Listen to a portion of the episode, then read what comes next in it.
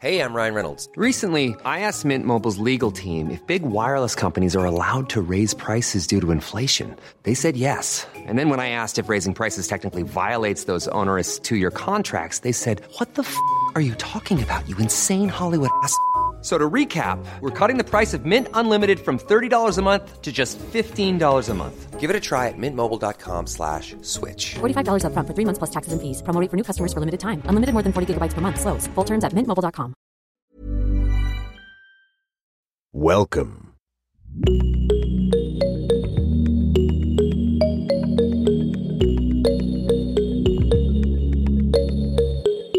Salut, salut et bienvenue dans ce nouvel épisode de Génération Podcast de l'autre côté du micro.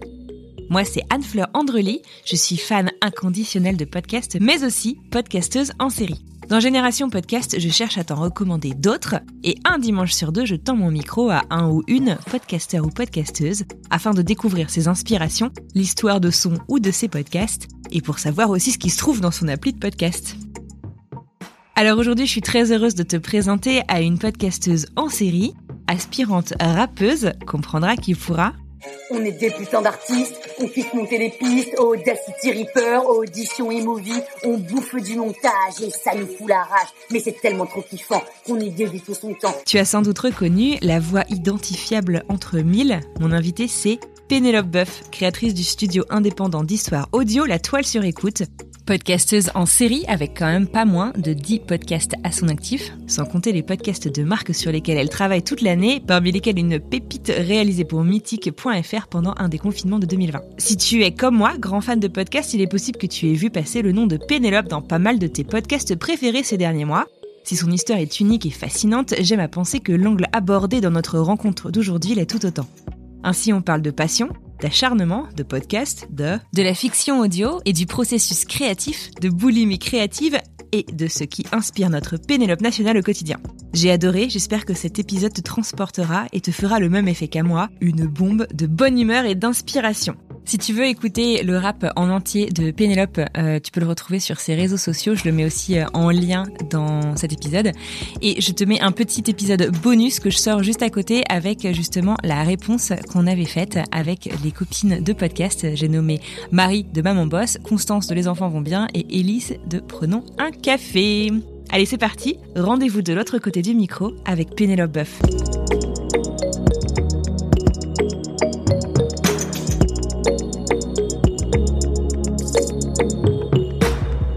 Coucou Pénélope, comment ça va Salut Anne Fleur, ça va et toi Oh bah écoute moi ça va super bien, je rencontre la papesse du podcast ce matin. Merci beaucoup d'accepter de venir nous raconter un peu qui se cache derrière le micro de Pénélope Boeuf. D'où est-ce que tu nous parles là tout de suite? Alors je te parle de mon salon et je suis vraiment mal installée parce que j'ai changé de table basse, du coup elle est ridiculement petite et du coup je suis euh, courbée sur le micro, mais c'est pas grave. je suis dans Paris. Écoute, j'espère quand même que tu as passé un bon moment avec nous. Lorsque je commence ces entretiens pour Génération Podcast, j'ai pour coutume de demander à mon invité de me présenter le ou les podcasts sur lesquels il travaille, mais j'ai jamais eu quelqu'un qui avait autant de podcasts. Tu travailles sur combien de chaînes de podcasts actuellement, Pénélope? Ah bah il y en a beaucoup, alors il y en a neuf en mon nom propre et il y en a un que je produis ou auquel je ne participe pas qui est Monsieur Zinzin. En gros, j'ai 10 chaînes de podcast euh, sous le nom de la toile sur écoute et après j'en produis pour des marques, mais voilà, il y en a 10. D'accord. Alors, bah, a priori, tu vas avoir l'embarras du choix pour ma prochaine question. Tu as déjà beaucoup parlé de l'arnaque, qui est un des podcasts peut-être euh, les plus connus sur lesquels tu travailles. Est-ce que tu pourrais en choisir un autre, du coup, et nous le présenter et le présenter à quelqu'un qui n'aurait jamais euh, entendu tes podcasts pour lui donner envie d'aller l'écouter? Ouais, alors moi j'aimerais bien parler, il y en a deux, mais bon, on va en choisir un, c'est Cupla. C'est une fiction qui est un peu absurde, what the fuck. C'est l'histoire d'une fille de 30 ans qui, qui est jouée par moi et qui qui veut changer de enfin qui a besoin de trouver un boulot et elle tombe sur un taf pour être euh, en gros pour être euh, experte de la séduction des hommes et un peu comme un Uber, sauf que là, les gens les hommes viendraient la solliciter pour savoir s'ils sont assez drôles, s'ils sont assez gentils, etc., pour savoir s'ils peuvent aller draguer la nana. Elle fait un premier date et en fait derrière, elle se fait euh, capturer par une chinoise qui veut la transformer en beignet de crevettes frites à l'huile de noix de coco. Et euh, bref, et après ça part en vrille totale. Donc c'est un peu absurde, c'est un peu what the fuck, c'est une comédie je suis vraiment là, je me suis écoutée à 100%, j'ai fait du Pénélope, donc c'est très clivant parce qu'il y en a qui trouvent que c'est un peu trop euh, bordel, mais moi je trouve ça marrant. Et voilà, moi je l'aime beaucoup. C'est joué par, euh, il y a huit comédiens. C'est essentiellement des comédiens professionnels. Il y en a juste une qui joue la flic, c'est ma sœur.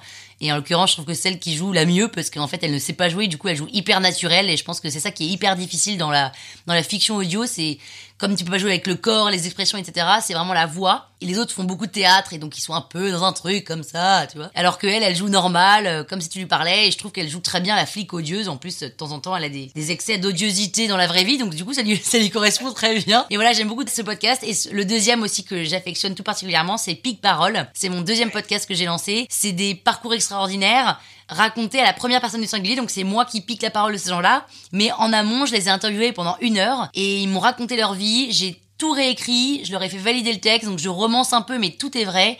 Et derrière, je, je raconte cette histoire-là en mettant. euh, Tu remets en scène? et je remets, et j'ai- exactement, je remets en scène et je mets plein de sound design, donc j'ai 300 pistes de son sur un épisode qui fait 10 minutes. Et moi j'adore, alors j'en ai fait que 16 parce que c'est beaucoup de taf et c'est pas le, le podcast qui marche le mieux. Mais voilà, j'adore ce programme et j'aimerais bien le reprendre, mais c'est beaucoup de temps pour trouver les invités qui ont des parcours extraordinaires. Évidemment, il faut pas qu'ils te plantent derrière. Enfin, il y a beaucoup de travail en amont, enfin tu connais. Euh, et donc c'est du temps quoi. Comment est-ce que tu les trouves d'ailleurs, tes invités dans Pic Parole? Alors le premier, c'était c'est le frère du mari de ma sœur, en l'occurrence, celui qui est Eric Shelville, celui qui est aveugle et qui a composé avec les Daft Punk euh, I Feel It Coming. Et après, euh, c'est des amis d'amis du réseau, ou alors je cherche sur internet, euh, mais c'est pour ça ça me prenait trop de temps. Mais c'était essentiellement du réseau. Caroline Savoie, je la connaissais de loin, etc. Il m'a tellement touché cet Il est épisode. génial celui-là. Ouais. Il est magnifique, il est euh, hyper émouvant, c'est impossible de rester de marbre. Ouais. Bon alors Pénélope, tu es très connue euh, côté euh, podcasteur, tu es aussi connue euh, dans le reste du monde, bien entendu, mais peut-être pas forcément de tout le monde. Alors est-ce que tu pourrais prendre une petite seconde pour te représenter? Euh, Tu peux me dire quel âge t'as, bon à peu près, hein, t'es pas obligé. Oh, bah, j'ai à peu près 30 ans. à peu près 20 ans plus 17. Euh, non, j'ai 37 ans, j'habite à Paris, j'ai vécu 8 ans à Londres. Je suis née à Londres, j'ai vécu 8 ans à Londres et puis ensuite on est arrivé à Saint-Cloud euh, à Paris pendant 6 mois et puis après on est arrivé à Saint-Cloud et après j'ai fait mes études à Nantes et enfin à, Paris, j'ai fait Assas, euh, la fac de droit, après je suis arrivée à Nantes où j'ai fait une école de commerce et après j'ai enchaîné euh, dix boulots différents dans les médias, le divertissement, euh, la com, l'événementiel et c'était une tannée. Enfin c'était super à chaque fois, c'était des projets super, mais je me je me sentais pas vraiment à ma place. je faisais en fait, le problème, c'est que moi, je voulais faire les choses à fond et je m'en rendais compte que les salariés autour de moi, mes collègues et même les boss, ils, ils étaient pas aussi entrepreneurs. Et en fait, euh, du coup, je me suis dit, bah, je vais faire de l'intrapreneuriat et donc leur proposer des projets internes au sein de l'entreprise parce que c'est quand même très rassurant d'avoir euh, ce confort du salaire, euh, ces RTT euh, et cette cafette où tu rencontres des gens. Et puis au bout de dix ans, je me suis rendu compte que c'était pas trop, ça n'allait pas, ça, ça marchait pas avec moi, quoi, ça matchait pas. Et c'est pour ça que j'ai, enfin, en tout cas, je me suis lancée dans un nouveau projet qui était la création de ce studio d'audio qui s'appelle La Toile sur écoute.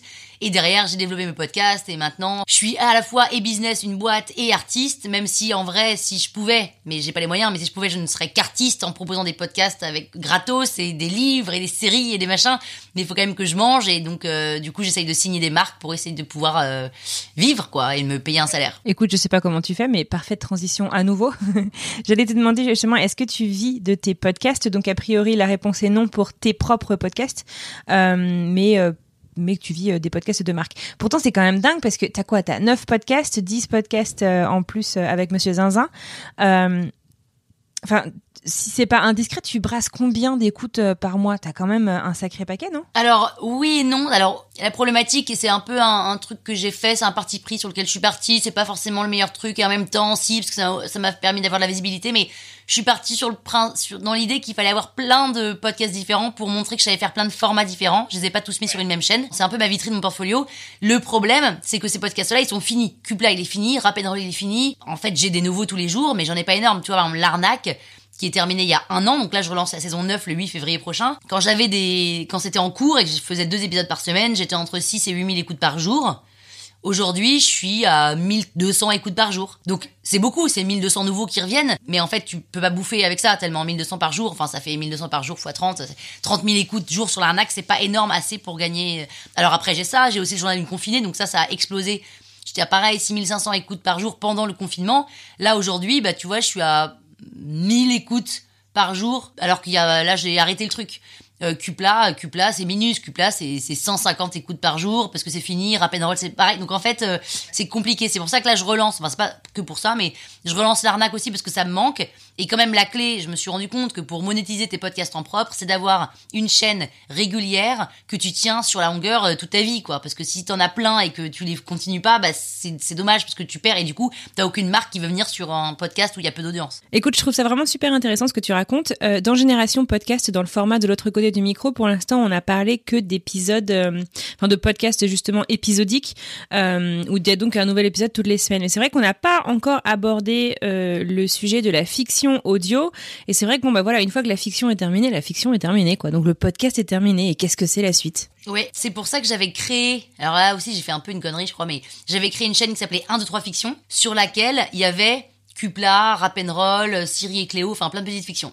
Et puis je me suis dit, oui, mais j'ai envie de donner une vraie identité à Cupla, une vraie identité à Rap'n'Roll. Quand je parle de Cupla, je peux pas mettre le, balancer le lien dans d'autres fictions parce qu'il y aura aussi d'autres et les gens vont pas savoir que c'est Cupla. Enfin, j'ai voulu créer des chaînes différentes et en fait, c'est un peu con parce que je me dis que je vais peut-être tous les remettre sur un, deux, trois maintenant et puis dès que si jamais je fais une nouvelle fiction, je l'ajouterai à un, deux, trois fictions parce que c'est dommage de perdre toutes ces audiences, quoi. Et même en fait, euh, euh, je veux dire, pour euh, l'auditeur, tu lui mâches un petit peu le boulot et c'est hyper agréable. Enfin, je veux dire, si on se met à la place de l'auditeur, t'as à t'abonner qu'à un seul flux RSS et donc c'est ah bah tiens, euh, Pénélope a sorti un nouveau podcast, je viens de recevoir l'alerte, je vais pouvoir euh, l'écouter quoi. Ouais, donc en fait pour l'auditeur c'est génial d'avoir une seule chaîne, mais pour ma com ça va pas. Ouais. C'est pour ça que moi je rêve de quoi, je ne comprends pas que ça soit pas encore fait, qu'une plateforme d'écoute donne la possibilité d'avoir une chaîne sous laquelle tu as des sous-chaînes. Alors sur Deezer j'ai la chance d'avoir euh, dans producteur il y a Pénélope Boeuf et en dessous j'ai tous mes podcasts, mais parce que je les connais j'ai demandé Comme sur Netflix. euh, oui, exactement. Mais il faudrait avoir la possibilité, tu vois, assez naturellement, quoi, de façon automatique. euh, T'as ta chaîne, euh, Ombrelle, et puis derrière, t'en as plein d'autres. Et comme ça, les gens, s'ils aiment, bah, ils vont écouter. Là, euh, pour chercher euh, ce qu'a fait Pénélope Boeuf, alors tu tapes Pénélope Boeuf, mais ça n'apparaît tous les podcasts sur Deezer. Par exemple, si tu vas pas sur le truc producteur, tout n'apparaît pas. Donc c'est un peu galère. D'accord. Et alors, euh, je sais que j'avais dit qu'on ne parlerait pas de l'arnaque, mais je suis quand même obligée de revenir un tout petit peu sur le déclic. Euh, il me semble que tu as fait un burn-out, euh, puis d'ailleurs une dépression. Pendant cette dépression-là, euh, t'as un de tes amis qui t'a parlé de podcast. On n'avait jamais vraiment entendu parler avant, c'est ça? Non, alors mon, alors mon burn-out, c'était il y a quelques années avant. Ah, pardon. Ok. Ouais, ah, j'ai fait, je suis, je suis allée chez Groupon, là j'ai fait un petit burn-out, j'ai monté une boîte, et puis après j'ai passé chez Énergie, après chez Guide Michelin, et c'est en sortant du Guide Michelin, j'ai fait 7 mois et demi, j'ai mis fin à ma période d'essai parce que franchement c'était le bordel. J'étais pas en burn-out, mais j'étais déprimée, on peut, quasi pareil. Et voilà, et là je me suis dit, euh, je vais avoir 35 ans quoi. Qu'est-ce que je vais faire? Et j'ai euh, un copain, euh, ce fameux Bruno Vinet, dont je parle beaucoup parce que c'est quand même lui qui m'a beaucoup euh, aidé, qui est génialissime, qui est un ancien boss euh, d'une de mes expériences, qui pour le coup avait été super. Et il m'a dit, t'as une voix, tes business, t'adores raconter des histoires, tu nous saoules avec tes histoires, t'as toujours plein d'histoires à raconter. Lance ton studio de podcast parce qu'il y a un engouement des podcasts en ce moment. Et là, euh, je savais pas trop ce que c'était qu'un podcast, en vrai lui non plus, mais je me suis dit ok, nouveau projet. Donc là, sans me dire, allez, je me lance euh, vraiment dans le podcast qui est ma passion parce que c'était pas du tout ma passion, ni même la voix, ni même le micro. J'avais une expérience en radio, mais franchement, ça m'avait pas, ça m'avait plutôt d'ailleurs dégoûté un peu de la radio. Et ben, je me suis lancée dans la création d'une boîte pour accompagner les marques, comme ce que j'avais fait depuis 10 ans. Et je me suis rendu compte que j'étais pas prête parce que je savais pas vraiment comment on faisait un podcast. Et donc c'est comme ça que j'ai commencé à écrire l'arnaque en racontant mes histoires de vie, en me disant tant pis, je vais pas approcher les marques, j'ai deux ans de chômage, je profite de ce temps-là pour me faire kiffer. Et puis ça a marché, ça a marché et, et, et- voilà. Et après tout s'est un peu enchaîné. J'ai fait tous mes podcasts en propre. Et après les marques sont- seront approchées de moi, enfin m'ont approché pour me dire bah on a vu que tu donnais des interviews, on a vu que tu avais fait plein de trucs, plein de formats différents. euh, Qu'est-ce que tu peux, est-ce que qu'est-ce que tu peux nous proposer pour nous quoi? L'approche portfolio, euh, bien en fait. hein. Et c'est ça en fait. Du coup je regrette pas parce que je pense que j'aurais eu une chaîne, j'aurais eu moins de visibilité. Est-ce que t'écrivais, euh, je sais pas, dans ton enfance, dans ta vie de jeune adulte, parce que finalement tu fais, euh, bon, pas que de la fiction, mais t'en fais quand même beaucoup. Est-ce que euh, t'as écrit des bouquins, des essais, des, des articles? Ouais, alors euh, non, j'ai écrit euh, un livre quand j'avais 8 ans, enfin un livre. Moi aussi, c'est marrant. C'est vrai? Enfin moi, il est pas vraiment, c'est- il est pas allé très loin puisque j'avais le titre qui s'appelait Le canard Gérard, Gérard et la première phrase c'était il était une fois un, canard qui s'appelait Gérard, ce nom-là était très rare à cette époque. Voilà, je voulais faire des rimes en art et ça s'est arrêté là et à chaque fois mes parents me disaient bon alors tu continues ton livre? Oh non mais c'est chiant. donc j'avais un peu la flemme parce que moi je suis pas une perfectionniste et donc je vais en fait, c'est rare que je finisse un truc et d'a- d'ailleurs la raison pour laquelle toutes mes expériences elles ont duré qu'un an et demi parce que je pousse pas. En fait, je ne sais pas m'ennuyer, je sais pas. Et c'est aussi un peu s'ennuyer que de travailler sur une phrase parce qu'il faut prendre le temps de réfléchir, de la retourner dans tous les sens et tout machin. Donc j'avais, j'ai toujours eu beaucoup de mal. depuis que j'ai monté cette boîte et que je fais mes podcasts, ben là, en fait, j'ai plus, j'ai plus le choix et je ne peux pas me permettre de ne pas finir et de ne pas perfectionner le bordel et donc je vais à fond et je, fais de A à Z et c'est extraordinaire quoi mais non en revanche j'ai eu un blog quand même qui s'appelait euh, les chroniques pas ordinaires de Pénélope ou Pénélope, je sais plus, point Oh blogspot. enfin, le retrouve truc. ça. ouais, je pense que tu peux retrouver, mais en fait, entre temps, j'ai voulu, j'avais honte, et du coup, j'ai voulu le mi- faire migrer sur un truc, du coup, je l'ai appelé canapé avec 4 E pour que personne le retrouve, et en fait, on retrouve quand même des trucs, mais c'est nul, enfin, franchement, c'est vraiment, c'est pas glorieux. Et je faisais beaucoup d'exercices de style, des textes avec des, des métaphores, des jeux de mots, des personnifications et tout. Moi, je suis pas très structurée dans ma tête, je suis un peu désorganisée, c'est un peu fouillis, c'est pour ça que j'ai plein d'idées, mais que j'ai quand même du mal à me, tu vois, à, me- à me canaliser. C'est pour ça que c'est très difficile pour moi. Euh, Les fictions, par exemple, je les écris pas comme euh, il faut écrire une fiction. Et c'est quoi alors la recette pour écrire une fiction? Ben, je crois que la recette, et je sais pas s'il y a une recette, mais il y a quand même, quand même quelques règles que moi je suis pas. C'est qu'il faut quand même, euh, au départ, avoir une, une idée de ton histoire, ça ok, et avoir ton début et ta fin. Moi, quand je commence à écrire, d'ailleurs, franchement, Cupla, c'est n'importe quoi. Parce que moi, j'adore faire et voir les choses finies. Ça, je suis impatiente là-dessus. Du coup, j'écris, j'ai écrit le premier épisode. Je ne savais pas où j'allais. Hein. Ça commençait, ta, ta, ta, je ne savais pas du tout la suite. Je commençais, j'écrivais, là, ok, je termine l'épisode 1. Et là, je me dis, putain, j'ai encore envie, je dois en faire encore, en écrire encore 7. Trop intéressant. Donc en fait, tu t'es fixé un nombre d'épisodes avant même de commencer? Ouais, parce que je me suis dit, euh, je trouve qu'une fiction, c'est bien 8, épisodes de 15 minutes. Pour moi, c'est bien. C'est ce qu'il faut. Et donc, je m'étais dit 8, donc il en faut encore 7 ou 6 ou 8, tu vois. Enfin, voilà. Et sauf que c'était ingérable de me dire, je ne peux pas voir ce premier épisode, attendre que les 7 autres soient écrits. Du coup, j'ai enregistré et monté et terminé le premier épisode avant d'avoir écrit le deuxième et savoir ce que j'allais écrire dans le deuxième. Ce qui est une énorme connerie parce que parfois, en fait, tu te dis, une fois que tu as écrit le deuxième, tu te dis, ah pourrais merde. changer d'avis sur. Mais oui, tu changes tes personnages et tout. Enfin, c'est ridicule, c'est vraiment ça n'a pas de sens. Et en même temps, c'est comme ça que je fonctionne et j'adore. Mais même parfois, je publiais. J'en avais, j'en avais quand même quatre d'avance, mais j'ai publié les deux premiers ou les trois premiers et j'avais pas encore écrit l'avant-dernier et le dernier. Tu vois, je savais pas comment ça se terminait. Et mes, mes comédiens me disaient, du coup, ça se termine comment? Ah, vous allez voir et tout. J'en savais rien. rien.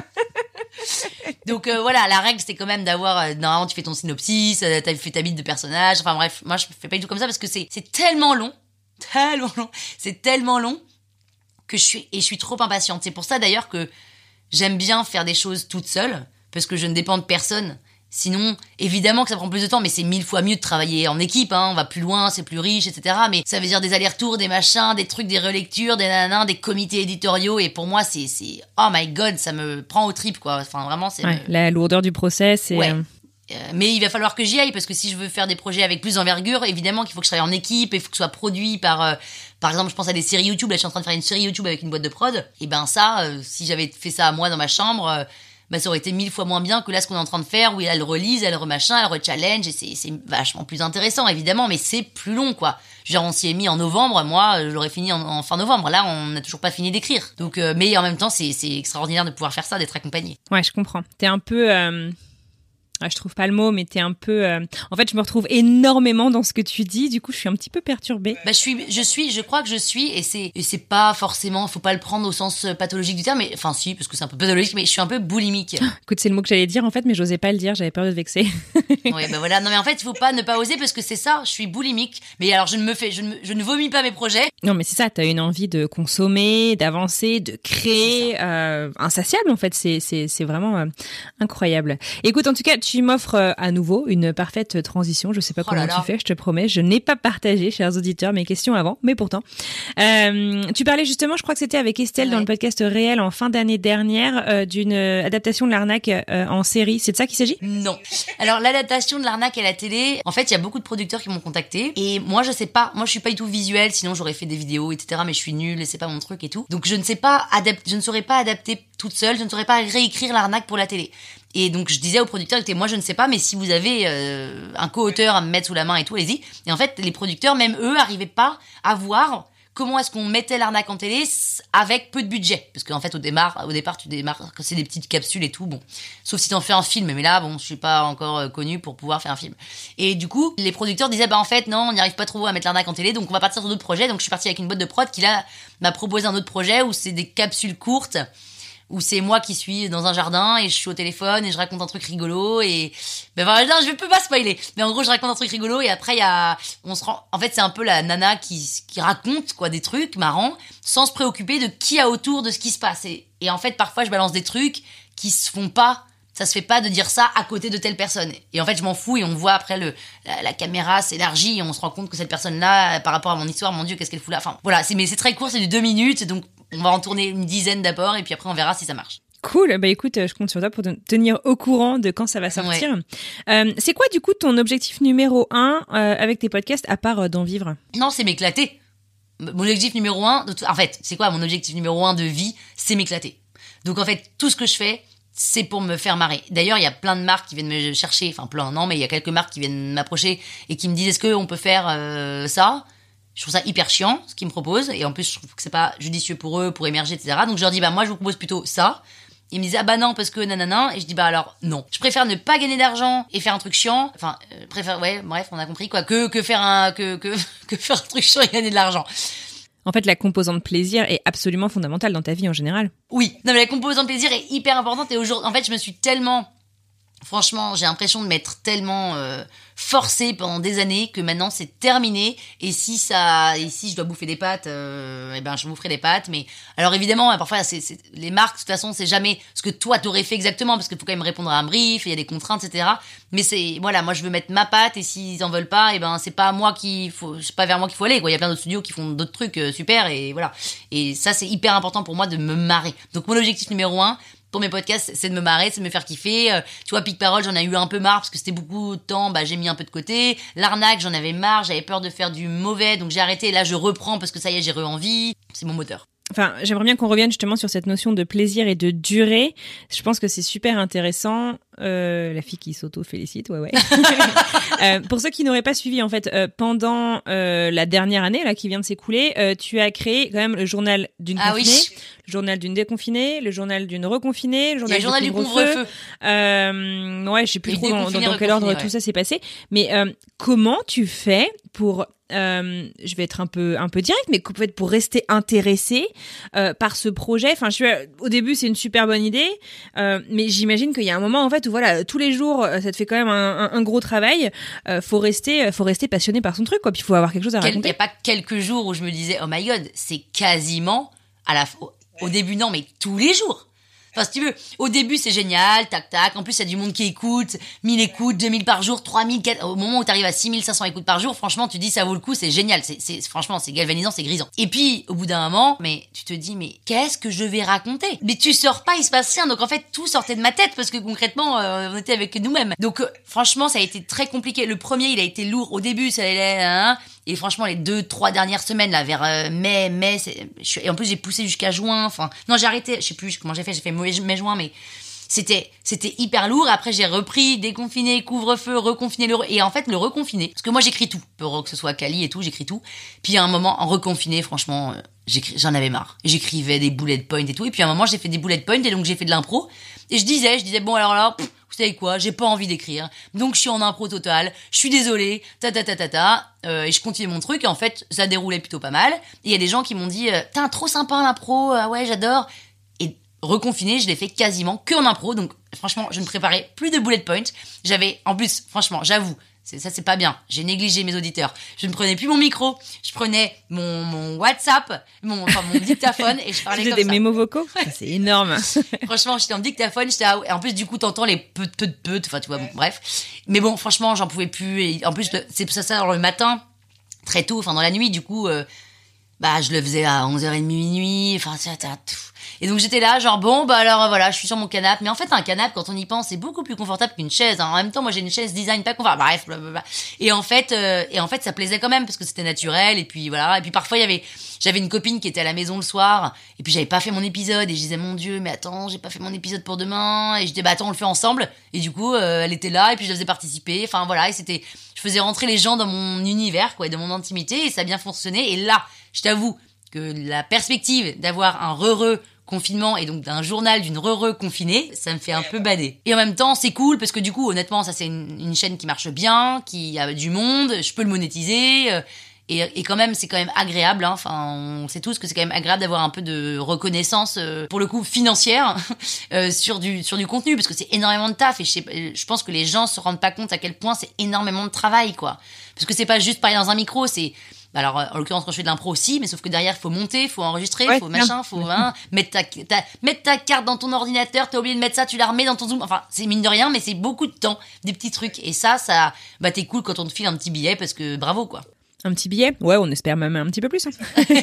bon, écoute, en tout cas, je trouve que c'est intéressant aussi euh, de euh, peut-être préciser pour euh, des auditeurs qui ne font pas de podcast eux-mêmes, euh, pour une dizaine de minutes d'épisode à peu près, euh, ça te prend combien de temps justement euh, entre, euh, je sais pas, euh, l'écriture, la préparation, l'enregistrement, euh, la Bah, post-prod alors, quand c'est en écriture, euh, 10 minutes, euh, si je suis inspirée, c'est une heure et demie. Une heure et demie, deux heures, quoi. Et après, en post-prod, franchement, il y a rien. Je nettoie le son, tac, je coupe mes, à ma prise, j'ai fait des bugs, je me coupe. Et après, je colle mon jingle début-fin et basta. Mais le, le long derrière, c'est aller sur Acast, uploader, mettre la vignette, la description, la nana, programmer. Non, mais en fait, on se rend pas compte, mais ça, c'est un temps. Mais voilà, en gros, c'est un épisode de journal confiné ou d'une arnaque. En vrai, c'est, enfin, confiné du début, mais c'est, L'arnaque là, la saison 8, franchement, je galère parce que c'est chaud. Là, c'est le thème, c'est les dates foirées et il faut que je revienne dans mes dans mon passé parce qu'elles étaient surtout foirées euh, il y a longtemps. Et donc euh, c'est deux heures, deux heures et demie d'écriture. Euh, ouais, c'est c'est trois heures quoi pour faire un épisode. euh, donc c'est un peu c'est un peu long pour euh, pour quatre minutes quoi. Tac, ouais, C'est impressionnant, surtout quand on fait ça tous les jours. Ouais. Tu disais du coup donc, euh, que le podcast pour toi, c'est euh, plaisir. Qu'est-ce que tu espères apporter à tes auditeurs euh, par tes podcasts? De la légèreté, de la fraîcheur, du divertissement, du on se prend pas la tête, du feel good, du j'ai passé un bon moment.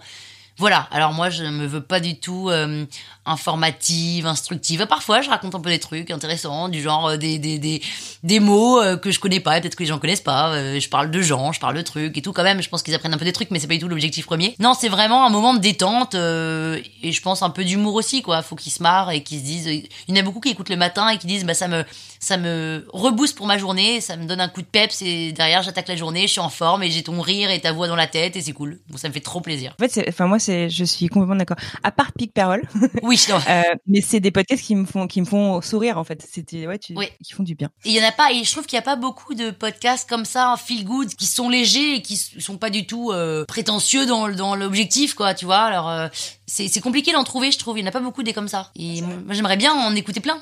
Qui soient courts, et puis qui soient courts, parce que moi, j'aime bien que ce soit court, en fait. Il y a ça aussi, c'est que... Eh ben, justement. Transition Transition exceptionnelle.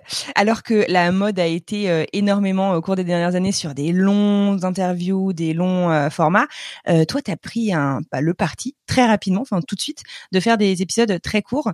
Euh, est-ce que ça a été, enfin comment est-ce que tu en es arrivé à cette décision? Et bon, à l'époque c'était pas forcément aussi populaire. En tout cas, on te disait mais ça va pas la tête de faire un truc aussi aussi court. Comment est-ce que tu as défendu ce choix? Et puis bah comment est-ce que tu te positionnes par rapport à ça maintenant Alors déjà, c'était pas du tout une stratégie et je n'ai pas du tout défendu ce choix parce que j'ai eu pas besoin de le défendre. En fait, j'ai assumé. En vrai, si je l'ai fait, c'est pour moi. C'est-à-dire qu'à nouveau, je suis tellement impatiente que je suis incapable de faire du contenu trop long et surtout même moi écouter un contenu long c'est compliqué alors là de plus en plus parce que je me force pour écouter plein de nouveaux formats et tout j'écoute ça dans mon lit le soir Euh, j'écoute des podcasts d'interviews qui sont un peu longs j'écoute euh, des fictions bah je m'enchaîne quatre épisodes de 15 minutes d'affilée euh, mais le format court moi c'est parce que je suis boulimique, donc j'aime bien binger, quoi. Enfin, tu vois, clac, clac, clac, clac, clac. Je trouve ça hyper excitant, grisant. Et, et quand t'aimes le programme, eh ben, c'est génial d'en avoir plein, quoi. Enfin, c'est comme une petite, euh, c'est comme les séries Netflix. Quand c'est euh, 1h50 euh, d'épisode ou même 1 heure, trouve ça long. Alors que quand on a 20, des 25 minutes, tu les enchaînes et puis tu, moi, je finis à 4 heures du mat une série, quoi. Enfin, je m'arrête plus, quoi.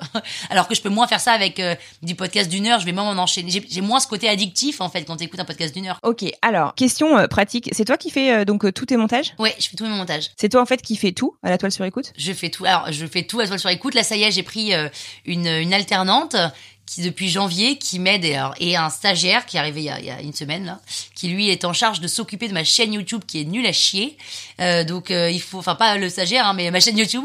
Donc Bien compris. donc là, il faut qu'il refasse tout et on va tout mettre. On met, on remet. Donc il a, euh, bah, je sais pas, au moins 250 podcasts à mettre avec les sous-titres. C'est horriblissime comme mission. Mais l'idée, c'est que voilà, je pense que YouTube, c'est aussi, il y a, un créneau là-dessus pour avoir des écoutes. Et mon alternante, c'est génial parce qu'elle, elle s'occupe, elle a fait plein de trucs, elle démarche les marques pour aller chercher justement des sponsoring en, en Australie, donc euh, des marques, euh, sponsor euh, pour mes épisodes euh, où c'est moi qui fais la voix, etc., sans que ce soit un spot audio qu'on me cale, euh, en direct et pas passer par une régie pour essayer de gagner plus d'argent. Ensuite, euh, elle contacte des journalistes pour essayer d'avoir des articles, elle crée des communiqués de presse qu'elle envoie. Euh, Enfin, elle est vraiment super et en fait, ça me, mais ça me soulage. Avant, je faisais tout jusqu'à pendant deux ans là et là, j'ai ça, donc ça.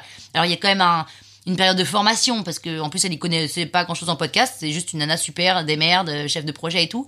Donc il y a quand même toute cette formation là mais c'est quand même un gain de temps extraordinaire. Et depuis que j'ai ça et même cette petite équipe en fait c'est que je suis plus toute seule.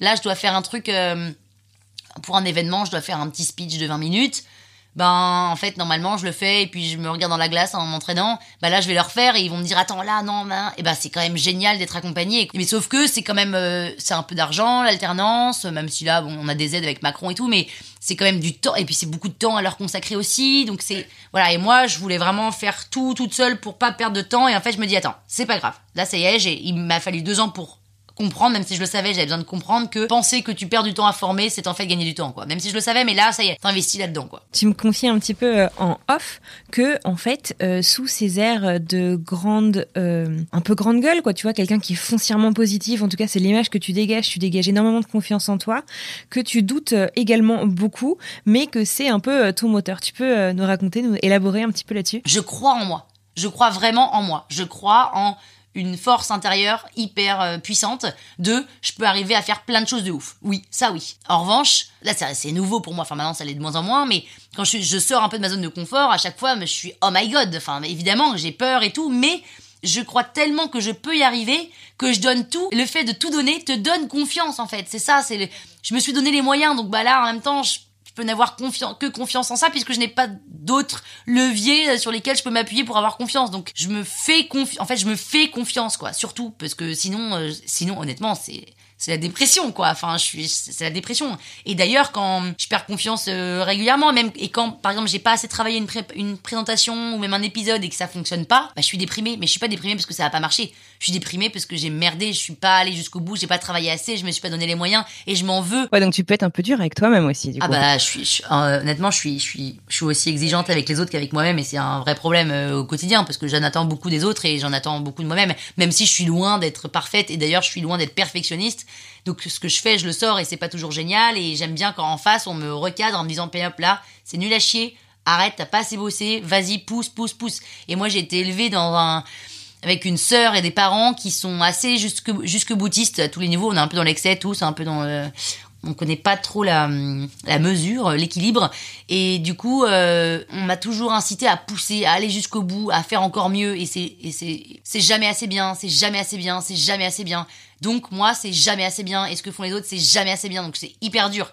Et sauf que j'essaye de m'extraire de ça, de m'affranchir de ça, et j'essaye de d'accepter et de et, d'apprécier ce que j'ai même si c'est pas assez bien et si c'est parce que enfin parce qu'en vrai ce que j'ai c'est quand même assez génial de pouvoir vivre de sa création. Et moi aujourd'hui c'est un luxe c'est extraordinaire et je bénis euh, le ciel en lequel je ne crois pas euh, tous les jours pour ça. Mais euh, voilà je pense que enfin voilà j'ai un, un truc un peu ardos euh, envers moi de il faut pousser pousser pousser et tant que je pousse pas j'y suis pas quoi et en fait c'est insupportable parce que du coup je suis jamais satisfaite et je suis jamais contente et il y a un moment il faut que j'accepte bordel que c'est super là où j'en suis et, et on a le temps j'ai que 37 ans en fait c'est vieux mais en fait c'est jeune en fait c'est vieux pour démarrer mais c'est jeune parce que j'ai encore 40 ans où je peux encore faire plein de trucs quoi Non, c'est pas vieux. non c'est pas Ok. vieux.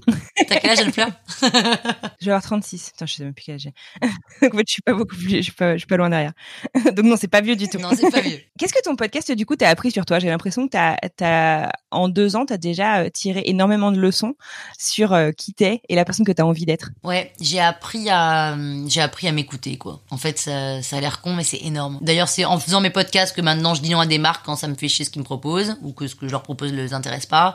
C'est parce que j'ai écrit, parce que je me suis écoutée et en fait, quand quand t'as des gens qui te disent "Non mais j'adore en fait euh, ce que tu fais" alors que tu ne fais rien tu ne fais qu'être toi, c'est génial. Et tu sais, c'est comme euh, j'avais posté un truc sur Instagram un jour, c'était euh, Jean, euh, Jean-Pierre Léo, euh, de 400 coups, enfin qui bosse dans qui, joue dans les 400 coups de Truffaut. Il est jeune, il a genre 10 ans, je crois. Et c'est son casting. Et alors, euh, il a une voix, euh, franchement, elle est pas possible, quoi. Et puis, il est habillé un peu nimpe. Je, crois, je crois qu'il vient d'un milieu un peu modeste et tout. Enfin, voilà, il a, tu qu'il a pas fait d'effort pour arriver au casting. Et donc, euh, on lui pose des questions et il dit, euh, ouais, bah voilà, bah moi c'est Jean-Pierre, bah j'ai 10 ans, bah ouais, je sais pas, ouais, ouais. Moi, j'aurais été ses parents. Mais en fait, non, mais bon, si, au départ, je me serais dit, non, mais attends, tu mets une veste, tu vas à un casting, tu te présentes bien, et puis tu fais pas, hein, tu te concentres, quoi, tu réfléchis à ce que tu dis et tout.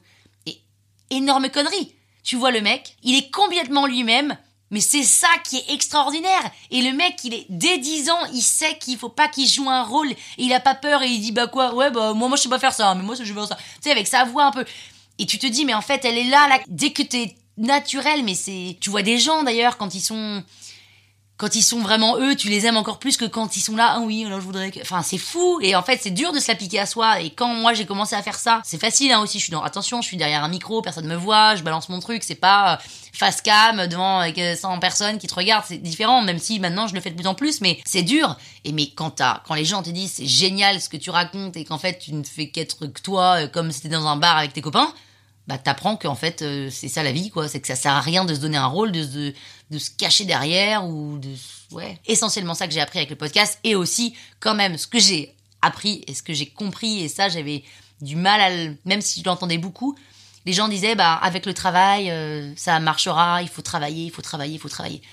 Bah moi j'avais quand même le sentiment de bosser ces dernières années tu vois de bosser beaucoup sur mes projets et tout et pourtant ça me rendait pas plus heureuse. En fait euh, non. En fait quand t'as un projet il faut taffer mais taffer à un point bah inimaginable mais moi j'ai pas l'impression de bosser mais moi je bosse beaucoup mais parce que ça me passionne mais je me rends compte que les gens me disent mais tu bosses beaucoup le week-end le soir et tout Euh, oui ok. Et eux ils le font pas. Et parfois je me dis bah attends euh, meuf si tu bosses pas le week-end euh, enfin la semaine t'as des rendez-vous des calls tu vas pas avoir le temps de faire tes trucs de fond et tout bah oui bah tant pis du coup j'en fais moins. Et là je me dis ok bah en fait je comprends pourquoi moi ça ça marche un peu. C'est parce que ben je bosse quoi et ça, je pensais pas que quand les, tu sais, les chefs cuistots et tout, ils disent il faut bosser, il faut bosser, il faut pas s'arrêter. Puis tu te dis attends, euh, relou. Mais en fait, pas relou parce que si t'aimes. Et d'ailleurs, c'est ce que les chefs cuistots, je pense qu'ils sont passionnés par leur truc.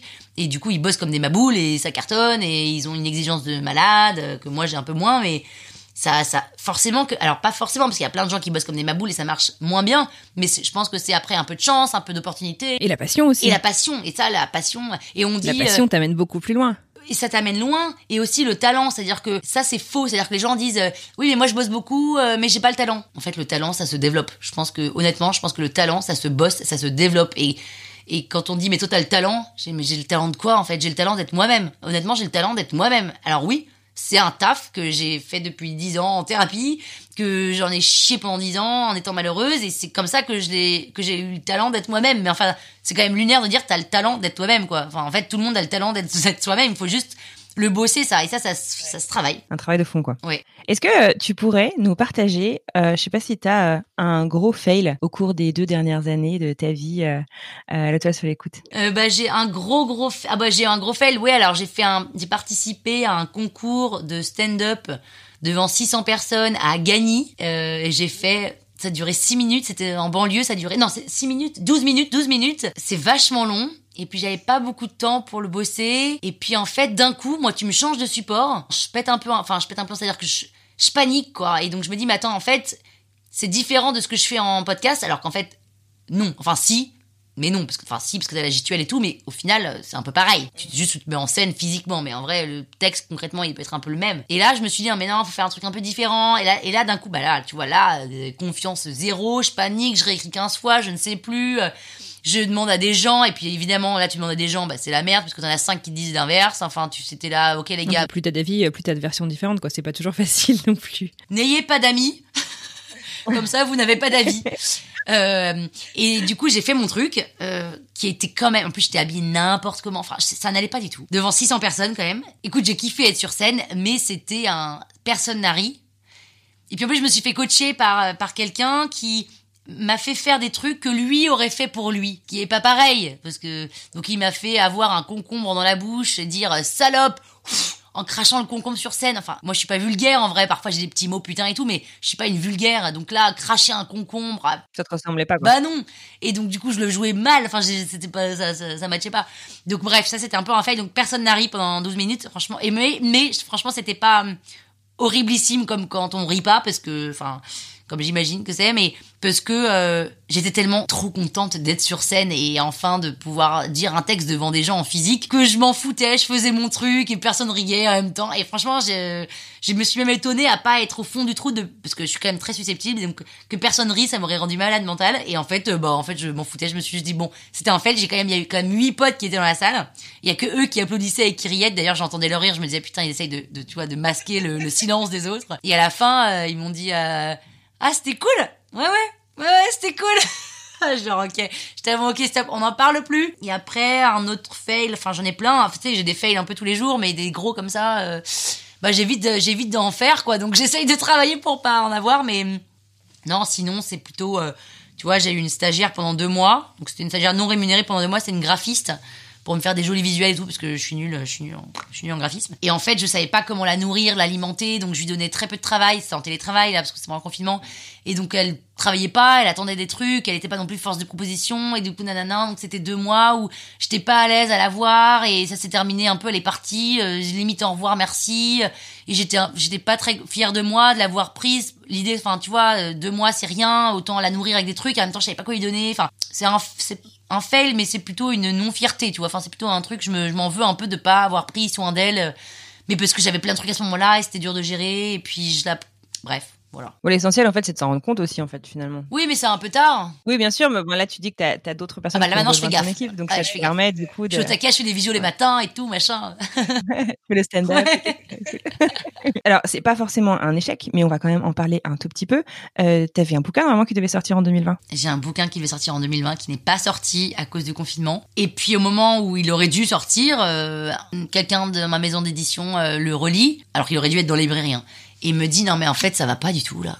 Qu'est-ce qu'on a failli sortir, ça va pas, c'est mauvais. Donc là, euh, après un, an et demi de travail, tu vois, franchement, tu t'es dit, ok, et pourquoi on me le dit que maintenant, à tant mieux qu'il n'ait pas été publié, mais puis en fait, il y a eu des micmacs et tout, et puis en fait, euh, ça a été la meilleure euh, chose qu'on m'ait dit de ma vie, parce que du coup, j'ai dit, ok, bah vous savez quoi, on va faire les choses en grand, et c'est pas juste un bouquin qu'on va sortir, mais c'est quatre. Pourquoi faire les choses à moitié, hein, voilà. On va faire du Pénélope. C'est ça. Du coup, on a lancé euh, une collection de livres, donc ça s'appelle euh, Les Aventures de Pénélope Boeuf. C'est un mélange de donc de l'arnaque, hein. c'est inspiré de l'arnaque, mais c'est tout réécrit avec des nouvelles histoires et tout. Franchement, ça n'a plus rien à voir. En plus, t'as pas mon ton, t'as pas ma voix, donc c'est très difficile de transposer ça à l'écrit. Donc j'essaye de faire des j'ai fait des apartés que je mets en italique avec des trucs, c'est rythmé, des phrases courtes et tout, mais c'est C'est un exercice très différent. très différent. J'ai très très peur que les gens qui écoutent des podcasts n'achètent pas le livre parce que, ils- enfin, qu'ils en entendent parler et qu'en fait ça soit pas bien, et que ceux qui ne connaissent pas et qui découvrent euh, n'aient pas mon, bah, évidemment qu'ils auront pas mon ton, ma voix, du coup ils le lisent pas de façon rythmée, tac tac tac comme j'aimerais qu'ils le lisent, mais en même temps chacun lit son livre à sa façon, tu vois. Enfin bref, donc j'ai très peur. Pour le coup là, j'ai vraiment zéro confiance et j'ai très peur.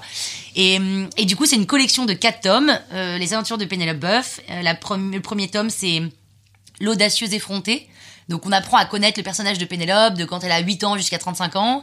Euh, et ça place un peu le contexte. Et normalement t'as envie d'écouter de lire le deuxième. Écoutez je fais encore le lapsus. D'écouter le deuxième. Euh, ah de lire le deuxième tome. Et dans le deuxième tome c'est la travailleuse acharnée. Et donc là c'est comment cette petite fille de Pénélope, enfin c'est moi, hein, euh, euh, qui voulait être donneuse d'idées, raconteuse d'histoires, euh, est passée par dix ans de galères. Et surtout ces galères, elle les a eues au culot, elle a osé, elle a enfoncé des portes, elle a jamais passé un entretien correct, elle a machin, elle a chié, tout le monde se foutait de sa gueule, nanana, profil atypique, très compliqué, mais elle s'en est sortie et puis voilà et puis finalement elle est arrivée au podcast. Et puis là d'ailleurs je, révèle dans ce livre un truc assez énorme euh, sur le podcast. Oh, le teaser. Ouais, sur un truc sur. Il y a quelque chose que j'ai fait qui m'a permis de me projeter aussi. Euh, que j'ai pas dit qui est écrit dans le bouquin. Et donc ça c'est un un peu une grosse révélation. Et voilà et après le 3 et 4 le 3 ce sera sur euh, les mecs l'amoureuse euh, contrariée et le 4 ce sera sur les voyages. Et à chaque fois on repart à zéro mais sauf que ça reprend évidemment. Donc il faut le lire dans l'ordre enfin voilà c'est et donc ça sort le 17 mars et donc je suis très très excitée. Et en fait c'est pas un roman parce que c'est de l'autofiction et c'est des courts chapitres mais qui se suivent. Mais surtout c'est pas qu'un livre parce que moi je suis pas écrivain franchement je prétends pas du tout être écrivain. J'écris j'écris mais bon tu vois, je suis pas, je fais pas partie de ces romanciers qui écrivent des trucs. Moi, j'ai pas la patience de ça et tout. C'est pas du tout mon truc. En revanche, je voulais du coup que ce livre soit pas qu'un livre. Et donc dedans, il y a plein de surprises. C'est-à-dire que je t'ai mis des QR codes qui redirigent vers des sons, vers des vidéos, il y a des petits jeux, des textes cachés, un truc caché dans les pages du livre, enfin... En fait, on rentre dans le cerveau de Pénélope Boeuf. Mais oui, et en fait, je voulais, je voulais faire rentrer les gens dans mon univers et montrer que c'est pas juste des histoires, c'est tout un truc un peu what the fuck, euh, avec plein de formats différents et tout. Donc euh, voilà, j'ai essayé vraiment de travailler ça comme ça, et j'espère que ça va plaire. Écoute, hein, on verra. Au pire, je fais trois ventes, bah, c'est pas grave. Au moins, j'aurai un dans ma bibliothèque euh, de bouquins euh, signés Pénélope Boeuf et c'est cool. Tu vois, ça sort quand même chez chez Versilio slash Flammarion. Ouais, donc c'est un cool truc, c'est, joli quoi. Enfin, c'est quand même extraordinaire et c'est un luxe d'être publié chez eux. Et donc je suis hyper contente. J'ai hâte que ça sorte. Ah, c'est super euh, excitant. Alors, moi, je suis une grande fan de BD, enfin, je lis aussi. Ouais. Mais euh, quand tu me racontes ça, je me dis, mais que ça pourrait faire aussi euh, un super roman graphique. Ouais, bah alors déjà, déjà le livre il est illustré, donc il y a une illustration par texte, et puis euh, peut-être qu'il va y avoir une BD derrière qui va sortir, c'est pas impossible. Cool. Bon, écoute, en tout cas, on suivra tout ça avec beaucoup d'intérêt. J'aimerais bien qu'on rentre un petit peu dans ton appli de podcast. Ouais. Tu utilises quoi d'ailleurs comme appli de podcast? Apple Podcast. Est-ce que tu pourrais me dire, c'était quoi le tout premier podcast que tu as écouté? Je crois que j'ai écouté La Poudre. Tu veux le décrire pour ceux qui connaissent pas? Ouais, alors La Poudre, c'est produit par euh, Nouvelles Écoutes, et c'est Lorraine Bastide qui est ancienne euh, rédac chef euh, de Elle et qui est journaliste et qui interviewe des femmes. Et ça parle de féminisme, ça parle de toutes les enfin c'est des, des, des c'est des femmes et des minorités aussi qui sont pas vraiment euh, reconnues euh, dans le dans le pays et dans le monde qui parlent euh, de la difficulté de des obstacles du féminisme en général du racisme du machin. C'est c'est très intéressant. Et en fait moi si j'ai écouté la poudre en premier c'est parce que c'est un peu le premier podcast qui est sorti, c'était il y a deux ans quand, enfin qui est sorti, qui est sorti sur sur ma, sur la toile quand j'ai cherché podcast. Et je voulais écouter ce que c'était qu'un podcast avant de me lancer, donc c'est le premier que j'ai écouté. Et puis après j'ai écouté bah, les couilles sur la table. Enfin j'ai écouté les gros au départ pour essayer de me familiariser avec euh, ce qu'était un podcast, mais c'est pas moi, c'est pas mes podcasts que j'écoute euh, perso. Aujourd'hui, j'écoute plus vraiment la poutre, j'écoute plus les couilles sur la table, quand- sauf quand il y en a vraiment un, euh, je vois un invité de ouf et tout.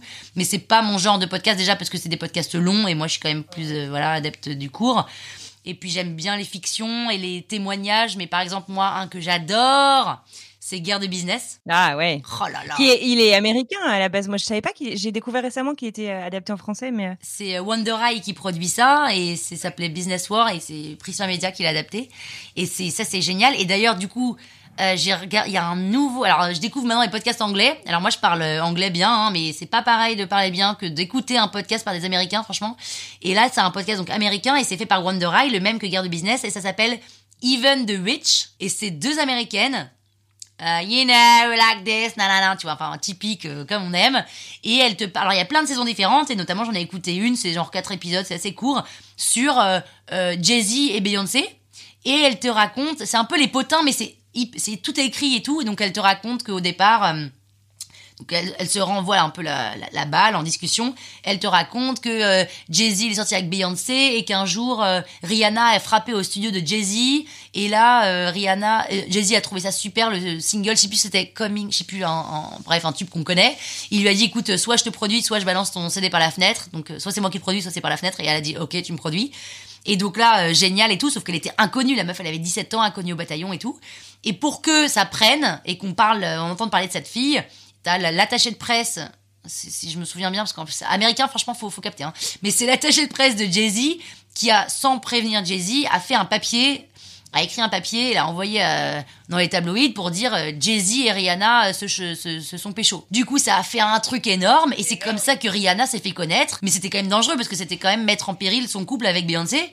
Mais euh, et au final, euh, en fait, Rihanna a percé et au final, Beyoncé et Jay-Z sont quand même euh, restés ensemble. Euh, L'autre, il a dit mais t'inquiète, je suis au courant de rien, je suis au courant de rien, blablabla, c'est fait dans mon dos. Et c'est raconté comme ça et c'est vachement intéressant. Et ils font plein de séries et moi, j'adorerais pour le coup. Adapter leur podcast en français. Ah ouais, j'aimerais bien, franchement, euh, c'est rigolo, tu vois, tu, tu traduis ça parce qu'en fait, les Français, ils peuvent pas, euh, s'ils parlent pas anglais, c'est compliqué à comprendre alors qu'il y a plein de choses intéressantes, quoi. Et donc ça, c'est un super euh, podcast que je recommande aussi si vous parlez anglais. carrément. Mais écoute, je note. J'adore les recommandations, comme tu le sais. Euh, donc ça, c'est ton podcast préféré du moment. Est-ce qu'il y a, je sais pas, un épisode, euh, tout podcast confondu, qui t'a particulièrement marqué depuis que tu écoutes tes podcasts, un Ouais. truc qui t'a, je sais pas, chamboulé ou Moi, il y a un podcast qui m'a fait d'ailleurs euh, donner envie de créer Pic Parole. C'est le podcast Première Loge qui a été créé par, produit par Arte, et c'est le podcast de Mary Royer. Mary Royer, qui est auteur, qui a fait La fille de lutte avec Spotify.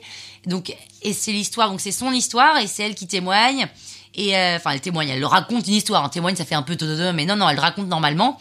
Et sauf que c'est très bien monté parce que c'est Arte, très bien produit avec un peu de son, etc. pour mettre dans l'ambiance. Et en gros, c'est Mary qui euh, a une famille qui vit dans le sixième. Sa mère, elle est un peu, euh, elle bossait chez Vogue, rédac chef, nanana, un peu mondaine et tout. Et elle, c'est pas du tout son trip à Mary. Elle a des frères et sœurs aussi qui sont un peu dans le truc. Et elle, elle préfère passer du temps chez sa gardienne portugaise. Et donc elle passe tout son temps chez sa gardienne, qui lui apprend plein de trucs. Et elle rêve d'être rappeuse. Mary. Et donc, euh, c'est intéressant euh, d'avoir cette fille qui rêve d'être rappeuse et qui est là, wesh wesh et tout, alors que sa mère vient du 6 arrondissement, un peu chic, un peu mondain et tout. Et c'est vachement bien foutu, c'est vachement bien raconté. Et c'est en écoutant ça que je me suis dit, en fait, c'est génial d'avoir des petites voix derrière un témoignage.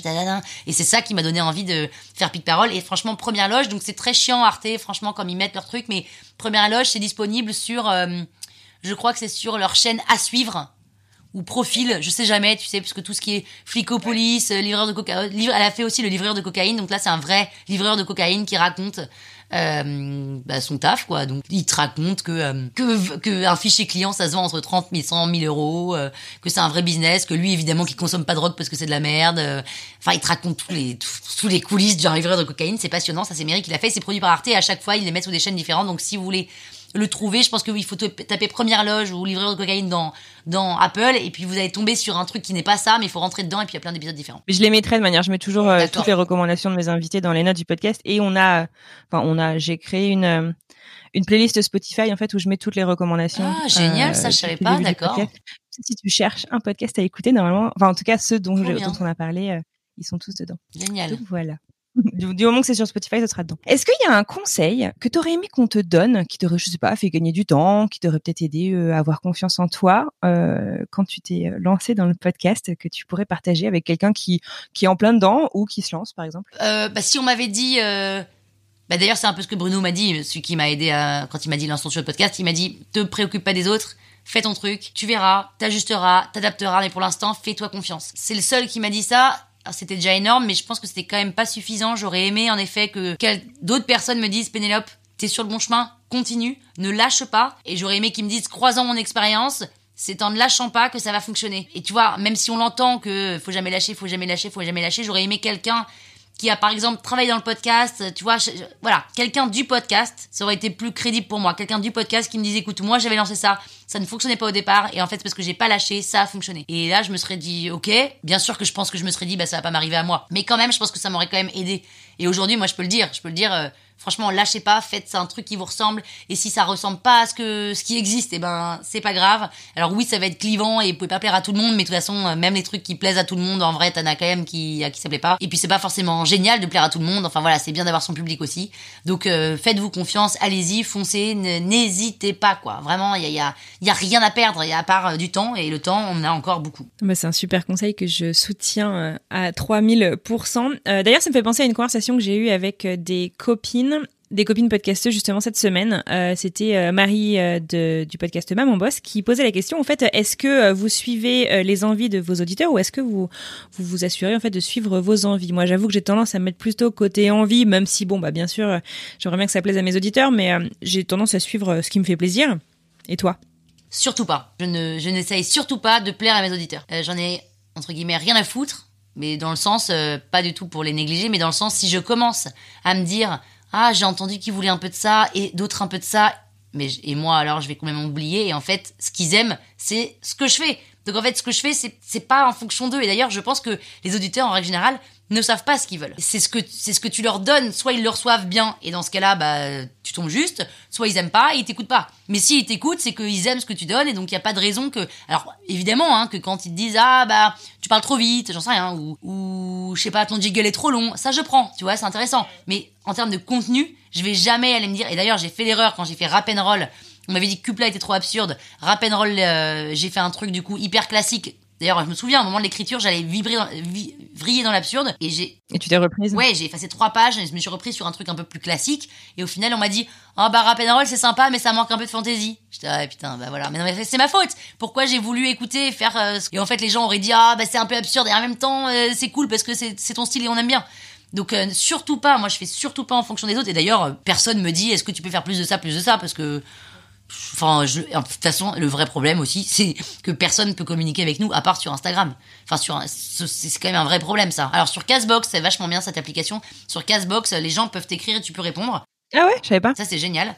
Donc euh, voilà, mais sur Apple, il y a même des gens sur Apple qui mettent des commentaires en posant des questions. Mais je suis là, bah, les gars, j'aimerais bien vous répondre, mais je peux pas. Donc euh, Oui, c'est vrai que c'est pas comme euh, c'est pas comme l'App Store euh, en tant que développeur d'application, tu peux répondre aux commentaires, mais sur euh, en tant que producteur de podcast, t'as aucun moyen bah de, oui. de répondre. Et donc ça c'est quand même dommage. Et du coup, les gens s'ils veulent me faire des retours, ils ne peuvent que sur Instagram. Et il faut- quand même. Alors nous, on est dedans et on pense que tout le monde a Instagram, mais moi j'ai quand même cumulé 4 millions d'écoutes. J'ai que 6000 followers sur Instagram. Soit c'est Acast qui m'a gonflé mes chiffres depuis deux ans euh, sans que je le sache, soit euh, il y a, enfin il y a quand même un sujet, tu vois, où est-ce qu'ils sont euh, Mais après j'ai plein de gens qui me font, qui me, ça c'est marrant, qui me taguent en story genre ah j'adore l'arnaque, nanana. Ils me suivent pas. En fait, voilà, ils sont pas intéressés par la personne qui est derrière. ils juste ils écoutent le podcast, ils adorent.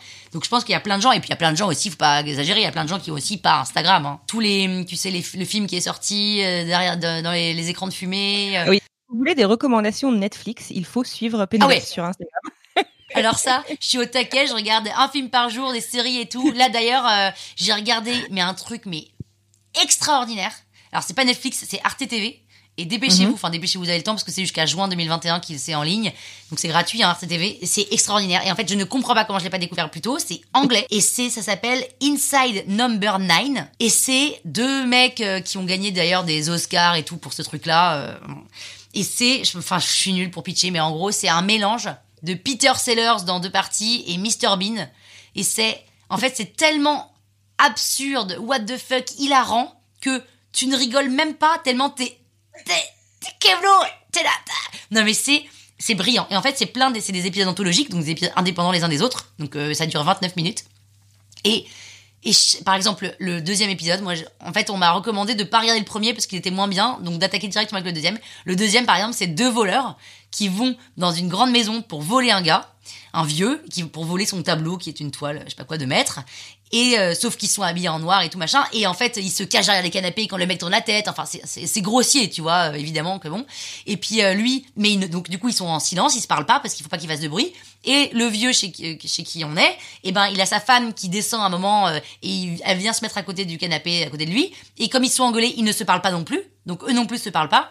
Et puis tout d'un coup, t'as euh, un mec qui frappe à la porte et c'est un sourd muet qui propose des produits euh, électroménagers et il dit I'm death machin enfin t'as un petit truc il peut pas parler. Donc en fait c'est que truc de silence mais sous forme différente. Et c'est brillamment écrit brillamment joué mais c'est enfin vraiment euh, Inside Number 9 là c'est extraordinaire. Après t'as plein d'épisodes dans chaque épisode t'as un concept avec un vrai sujet intelligent de fond derrière qui est traité via des situations cocasses quoi voilà moi je recommande vivement ça Écoute, c'est noté, super intéressant. Je, je vais euh, je vais y jeter un œil.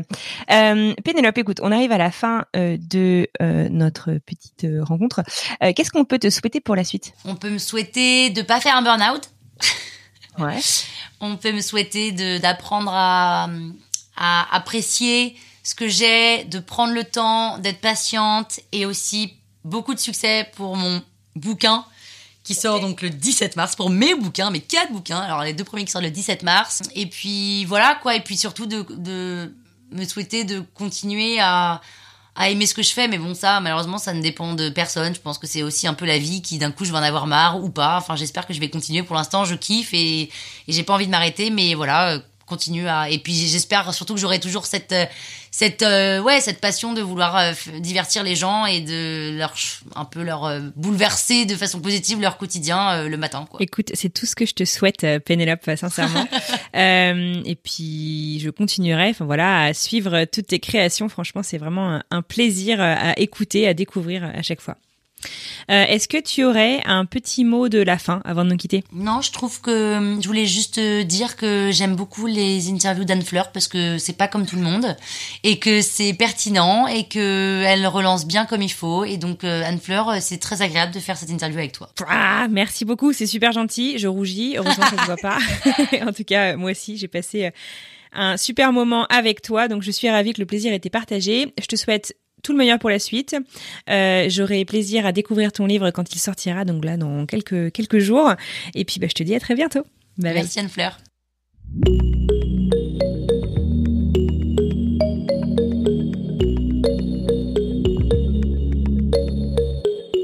Et voilà, c'est la fin de ce nouvel épisode. J'espère que cet entretien de l'autre côté du micro avec Pénélope Boeuf vous aura plu autant qu'à moi. Je vous remercie infiniment d'avoir écouté jusqu'au bout. J'adresse aussi un grand merci à Pénélope d'avoir pris le temps de s'entretenir avec moi. J'ai vraiment passé un bon moment et je crois que ça s'entend. Si vous souhaitez retrouver toutes les recommandations podcast de Pénélope, direction Spotify, j'ajoute toutes ces recommandations à la playlist de Génération Podcast qui s'appelle Génération Podcast la playlist. Je n'ai pas trouvé plus simple à retenir. Je fais aussi généralement un post dans la semaine suivant la sortie de cet épisode avec euh, un récapitulatif justement de toutes les recommandations de mon invité. Donc euh, bah, retrouvez-moi sinon sur Instagram, c'est assez facile à retrouver à nouveau, at Génération Podcast. Si vous avez des envies d'écouter euh, un ou une podcasteur ou podcasteuse en particulier, eh ben n'hésitez pas à m'écrire, n'hésitez pas même à eux leur écrire et à leur suggérer de venir me parler. Je serais vraiment ravie de recevoir toutes vos recommandations et puis bah, de leur parler de l'autre côté du micro. Sur ce, je vous souhaite une excellente semaine, de très belles découvertes et je vous retrouve dimanche prochain pour une sélection pépite. À bientôt.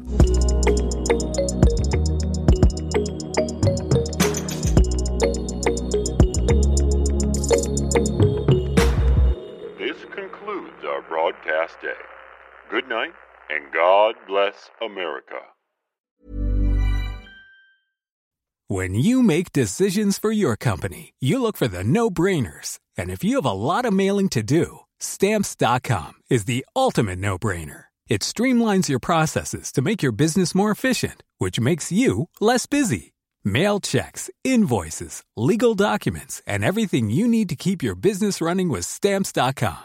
Seamlessly connect with every major marketplace and shopping cart. Schedule package pickups and see your cheapest and fastest shipping options from different carriers. With rates up to 89% off USPS and UPS rates. And with the Stamps.com mobile app, you can take care of mailing and shipping wherever you are. Make the same no-brainer decision as over 1 million other businesses with Stamps.com. Sign up with Code PROGRAM for a four-week trial, plus free postage and a free digital scale. No long-term commitments or contracts. That's Stamps.com. Code PROGRAM.